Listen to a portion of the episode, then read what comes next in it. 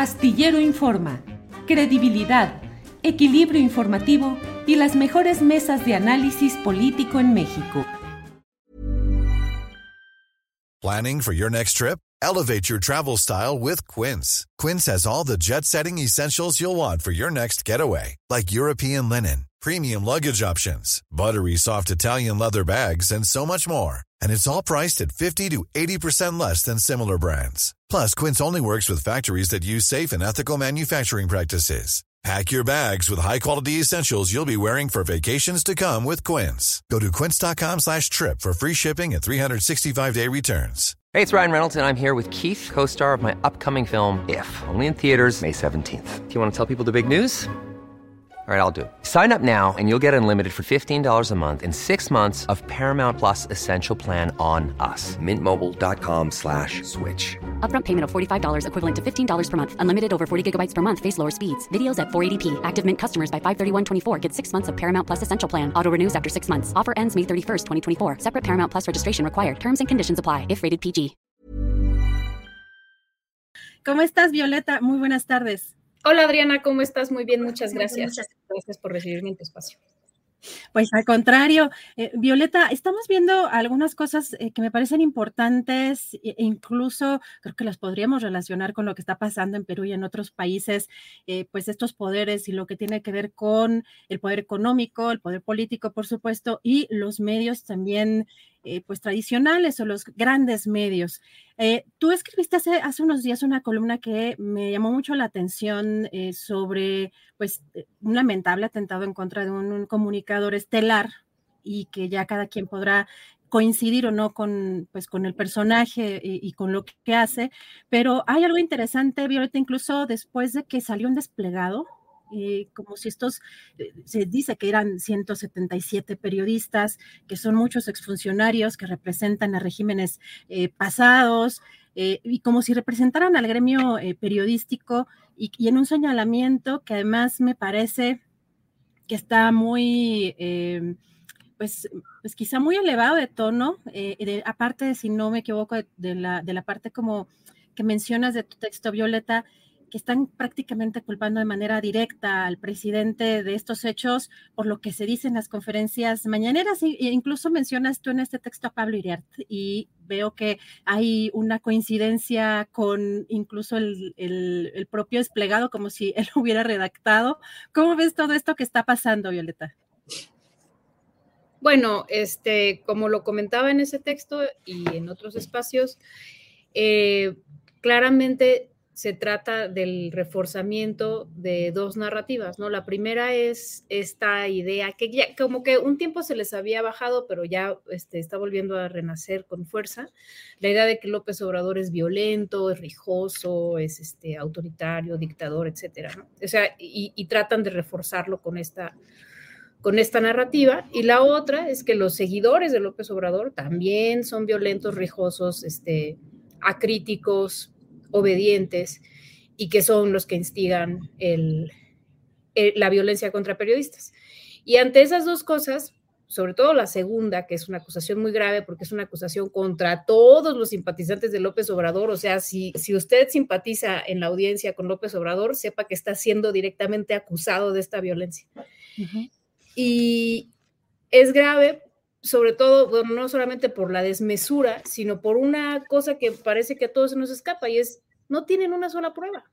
O sea, no hay una sola prueba de que uno solo de los periodistas agredidos durante este sexenio haya sido abiertamente un simpatizante de López Obrador que obedeciendo no sé qué instrucción que supuestamente se le dio, seguro subliminalmente, o no sé cómo piensan que, que López Obrador instiga esta violencia, eh, fueron a, agredir a algún periodista. Eso no ha pasado y al contrario, o sea, se ha documentado bien cómo más bien eh, desde gobiernos locales se ha, eh, muchas veces se han ordenado estas agresiones y eso está documentado. O sea, no, digo, no quiero ahorita sacar las notas, pero se pueden buscar. Y creo que nadie ha actuado en nombre del presidente para agredir periodistas, ¿no? O sea, esto es una total, es un uso doloso de una situación que es muy grave, que se viene arrastrando por lo menos desde el sexenio de Calderón y que se está usando retóricamente para, para hacer parecer esta, esta situación, este, pues sí, de, de, dictadura y de autoritarismo, cuando no es eso lo que estamos viviendo. Y sobre todo quiero subrayar eso, no hay una sola prueba, no hay una sola prueba. Violeta, y es como quitar un poco el foco en donde estaría el origen realmente de este tipo de ataques. Exacto, o sea, es quitar el foco primero de que el, problema de la violencia en general, y creo que la violencia contra periodistas no, no, es, un, eh, no es un fenómeno aislado o que se pueda aislar del panorama general de violencia que vive el país, ¿no? Y que es una violencia que si no, o sea, que también espero que no se olvide que se incrementó casi 200% en el sexenio de Calderón, y por supuesto, pues eso también arrastró mucha violencia contra periodistas, contra quienes documentaban, por ejemplo, este, otros actos de violencia. Recordemos que sobre todo los, las víctimas de estos ataques son periodistas que están en los estados, que están desprotegidos de los reflectores nacionales, em, que están desprotegidos en general eh, y, al, al, abandono y a la suerte de las propias policías locales ¿no? y de las propias autoridades locales. Entonces, eh, eso es un, es un clima que prevalece en todo el país desde hace, por lo menos desde 2006-2007.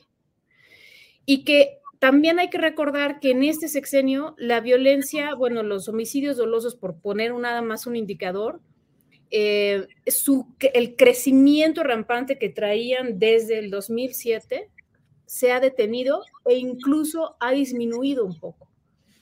Entonces, esto no quiere decir que ya se acabó, ni mucho menos. Esas son, pues, también son exigencias un poco fantasiosas, pero, pero sí creo que culpar de la violencia a la única persona que en, no sé, en 16 años ha logrado detener un poco el crecimiento de la violencia, me parece que es, es absurdo. O sea, es, es justamente una prueba que habla en contra de esa, de esa hipótesis. ¿no? Como decías, Violeta, directamente están eh, eh, de alguna forma acusando a los seguidores del presidente de haber cometido este, pues, este atentado, dejando de lado la parte, politizando el tema, eh, atacando como por el, solo hecho, y decías también, recuerdo algo importante de lo que decías en tu texto y que me parece que hay que resaltar, culpar al presidente López Obrador de atizar las condiciones que según su explicación derivan en atentados como en el que sucedió el jueves, que específicamente están pues eh, pensando que esa, esos señalamientos o esa, mm, esa estigmatización de, perdón, eso, eso, lo, había, eso lo, había, eh, lo había comentado yo, eh, pero que esa, esos señalamientos que hace el presidente López Obrador en la mañanera derivan como de manera directa en estos, en estos ataques y pues no sé si en los firmantes, por ejemplo, en los abajo firmantes de este desplegado, si te asomaste, si te merece como algún comentario, a, nos, a muchos de nosotros allá lo platicamos, nos brinca porque parece que buscan imponer una narrativa nacional al escoger a, eh, bueno, en estos no escoger y a los que firman, pues como los personajes más eh, visibles de, estas, estos grandes medios, estos medios grandes más bien. No sé si te llama la atención, pues en particular alguno de, otro personaje de los que están apareciendo por ahí, de pronto Javier Lozano, pues que operó la salida de, de, Carmen Aristegui de MBS, por ejemplo, eh, que pues ahí deja como una, eh, pues una parte importante de ese mensaje, ¿no, Violeta? Me, me, llaman la atención no solamente las personas que firman, más bien no me llaman la atención, no me extrañan en absoluto. Me llaman la atención unas ausencias notables. Eh, unos días antes de ese desplegado hubo un video que circuló donde varios de los que firman ahí, pero también otras personas, eh, condenaban la violencia en general, ¿no? Y creo que tenían ahí un mensaje bastante neutral, digamos, sin, sin hacer esta, este tipo de acusaciones en absoluto, ¿eh? O sea, era, era un mensaje bastante más, más general, digamos. Y en ese video había eh, dos o tres personas que suelen simpatizar con la 4T, ¿sí? Esas dos o tres personas, eh, muy, muy sensatas y a quienes respeto mucho, precisamente no están en esta lista de abajo firmantes, ¿no? Entonces, este, quiere decir que me imagino que las cosas subieron de tono, ¿no? Quisieron hacer una, una declaración todavía más fuerte, más estridente, y pues claramente las voces sensatas que condenan la violencia contra periodistas, por supuesto que la condenan, porque aquí nadie la está avalando, nadie está minimizando lo que pasó el jueves pasado. eh, pero no se van a sumar a esta carta que es claramente un golpeteo. Violeta, hay pues todavía, digamos, personas que hemos criticado que eh, pues estos señalamientos constantes que hace el presidente López Obrador de y además pone en el mismo saco pues a muchos eh, comunicadores, periodistas y de todo, pero eh, no sé si desde tu punto de vista, ¿consideras que es un exceso de pronto el presidente que tiene, eh, pues que todos los días está mencionando a cierto tipo de personajes y que eso puede ayudar a la oposición? O contrario, por ejemplo, lo que está pasando en Perú, lo que está haciendo el presidente le ayuda a reforzar ese aparato, digamos, de su propia comunicación para, pues, combatir lo que es los, pues, los medios grandes, lo que predomina todavía, eh, pues, en la televisión, en la radio, en los periódicos. Mira, lo que, una cosa que yo digo en esa columna y que es así, si me pides mi opinión personal, así muy personal, que no es lo que importa en este momento, pero yo diría que, que se tienen que señalar las, las noticias falsas, por supuesto que se tienen que señalar los bulos, desmentirse, desmentirse con evidencia, convencer, ¿sí? Y por supuesto que se tiene que señalar la línea editorial de ciertos medios. O sea, eso es parte, digamos, de una pedagogía que también este, deberíamos tener todos, ¿no? O sea, todos deberíamos saber cómo, cómo leer un medio, o sea, saber cuál es su línea editorial, eh, creer o no las cosas dependiendo de, de, la evidencia que presentan, de sus sesgos, etcétera. O sea, creo que eso es parte de la formación cívica de cualquier persona que está expuesta a medios de comunicación, es decir, de todos nosotros. Eh, personalmente, la mención de individuos específicos me parece contraproducente. Probablemente en un tiempo fue importante, pero yo creo que ahorita ya todo el mundo sabe quién es quién. Entonces, así que retomando el nombre de sus secciones, ¿no? pero todo el mundo sabe más o menos, eh, digamos, yo creo que lo que importa es conocer la línea editorial de los medios donde se publica más que la identidad de las personas, ¿no? Eh, porque eso eh, raya, digamos, en una línea muy delgada donde se puede prestar a este tipo de interpretaciones. Ahora, sobre si es útil o no es útil, pues creo que al presidente le está siendo bastante útil, o sea, ningún, ningún otro presidente en, la, nueva izquierda latinoamericana goza de la popularidad que tiene en este momento López Obrador, con todos los tener varios medios en contra, o la mayoría de los medios corporativos en contra y que le vaya a servir a la oposición para, para golpearlo, para victimizarse, etcétera, pues sí, pero eso es verdad de absolutamente todo lo que haga el presidente. O sea, si el presidente da su conferencia parado o si la da sentado, o sea, cualquier cosa que haga va a ser usada en su contra. Entonces, no me iría por esa línea de análisis. Este, más bien creo que sí hay una cierta eh, línea de libertad individual de expresión que Life is full of what ifs. Some awesome, like what if AI could fold your laundry? And some, well, less awesome, like what if you have unexpected medical costs? United Healthcare can help get you covered with Health Protector Guard fixed indemnity insurance plans. They supplement your primary plan to help you manage out of pocket costs. No deductibles, no enrollment periods, and especially no more what ifs. Visit uh1.com to find the Health Protector Guard plan for you. It's that time of the year. Your vacation is coming up. You can already hear the beach waves, feel the warm breeze, relax, and think about work. You really, really want it all to work out while you're away. Monday.com gives you and the team that peace of mind. When all work is on one platform and everyone's in sync, things just flow wherever you are. Tap the banner to go to Monday.com.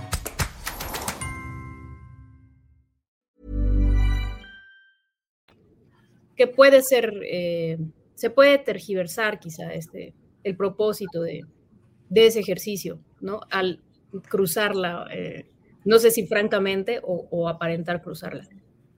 Violeta, y no sé si has eh, tenido oportunidad de pronto de asomarte lo que está pasando eh, en América Latina a propósito de, pues, eh, aprovechándonos que eres lingüista y que pues vemos discursos de pronto similares en los medios conservadores o en estos medios eh, pues que están deponiendo o que están derrocando presidentes o que están eh, dando, eh, pues buscando afectar los gobiernos que han sido legítimamente electos.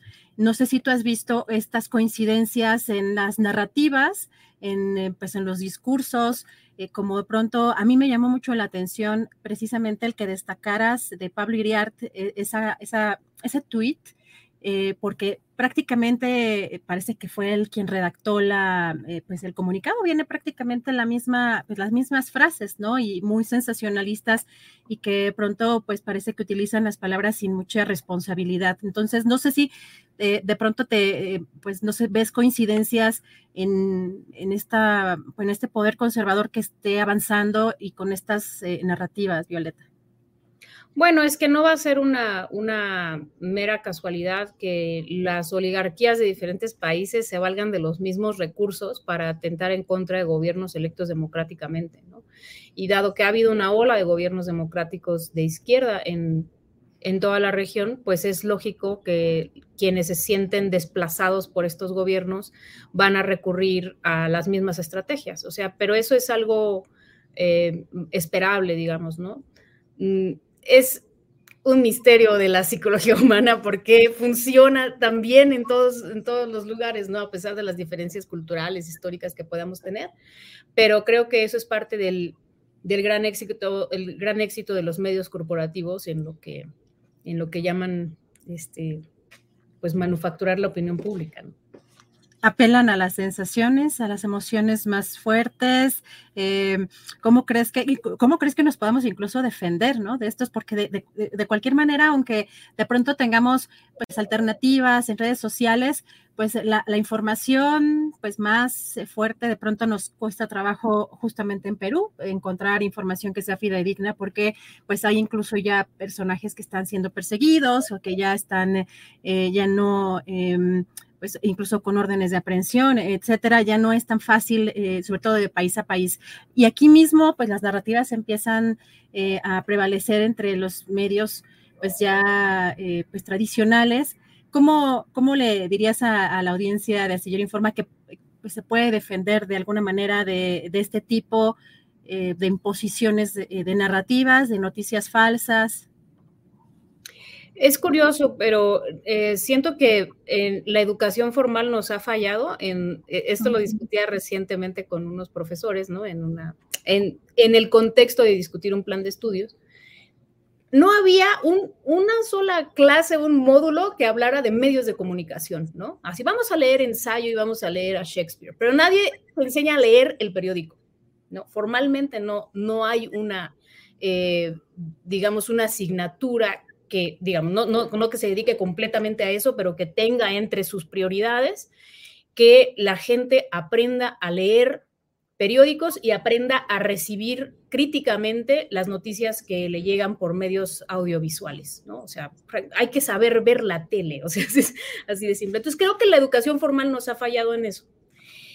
Sin embargo, la educación formal pues no tiene que ser la única manera, ¿no? O sea, creo que en los últimos cuatro años hemos avanzado muchísimo en la formación, eh, digamos, no, eh, no escolar al respecto. Y francamente creo aquí, por eso te decía hace rato que evaluar lo que pasa en las mañaneras con respecto a si le sirve o no la oposición no es una buena, no es una muy buena eh, guía, es que yo sí creo que el ejercicio de las mañaneras ha suplido esa formación tan necesaria en mucha gente, ¿no? O sea, leer, saber cómo leer el reforma, ¿no? O sea, cuál es su sesgo político, qué es lo que es, es esperable que diga el reforma respecto de una cierta de un cierto acontecimiento versus la jornada, que también tiene su sesgo. O sea, no estamos diciendo que unos son objetivos y los otros no, estamos diciendo ninguno de estos medios es objetivo, pero eh, pero hay que conocer cuál es su línea editorial, hacia dónde se va a sesgar su, manera de dar las noticias, ¿no? Y creo yo que la prensa es tanto más honesta cuanto más abiertamente dice dónde está parada, ¿no? Eso es lo que le creo que es la única, así que la única solución a todo esto es la honestidad periodística.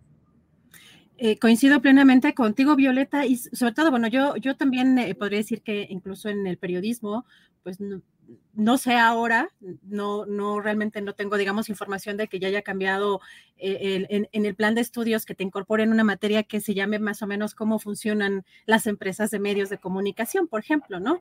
Que pues eh, trae uno la idea de que pues todo cuando estudias es libre, ¿no? Eh, de que tienes que estudiar y tiene que haber libertad y pues, el hecho de cómo funcionan las empresas de medios, pues es un obstáculo gigante cuando sales y cuando egresas. Así que eh, en ese tema de la educación coincido, pero no sé si, eh, aunque hay un, hay una eh, pues un antes y un después de la conferencia mañanera. No sé si la conferencia mañanera consideras que desde allí se debe, por ejemplo, como en el caso de estas secciones de los miércoles, o el propio presidente debe de haber ahí, pues, esa, digamos, ese trabajo como de educación o de desmentido. ¿Crees que desde el gobierno es donde se debe de, ejercer esa, pues, esa función?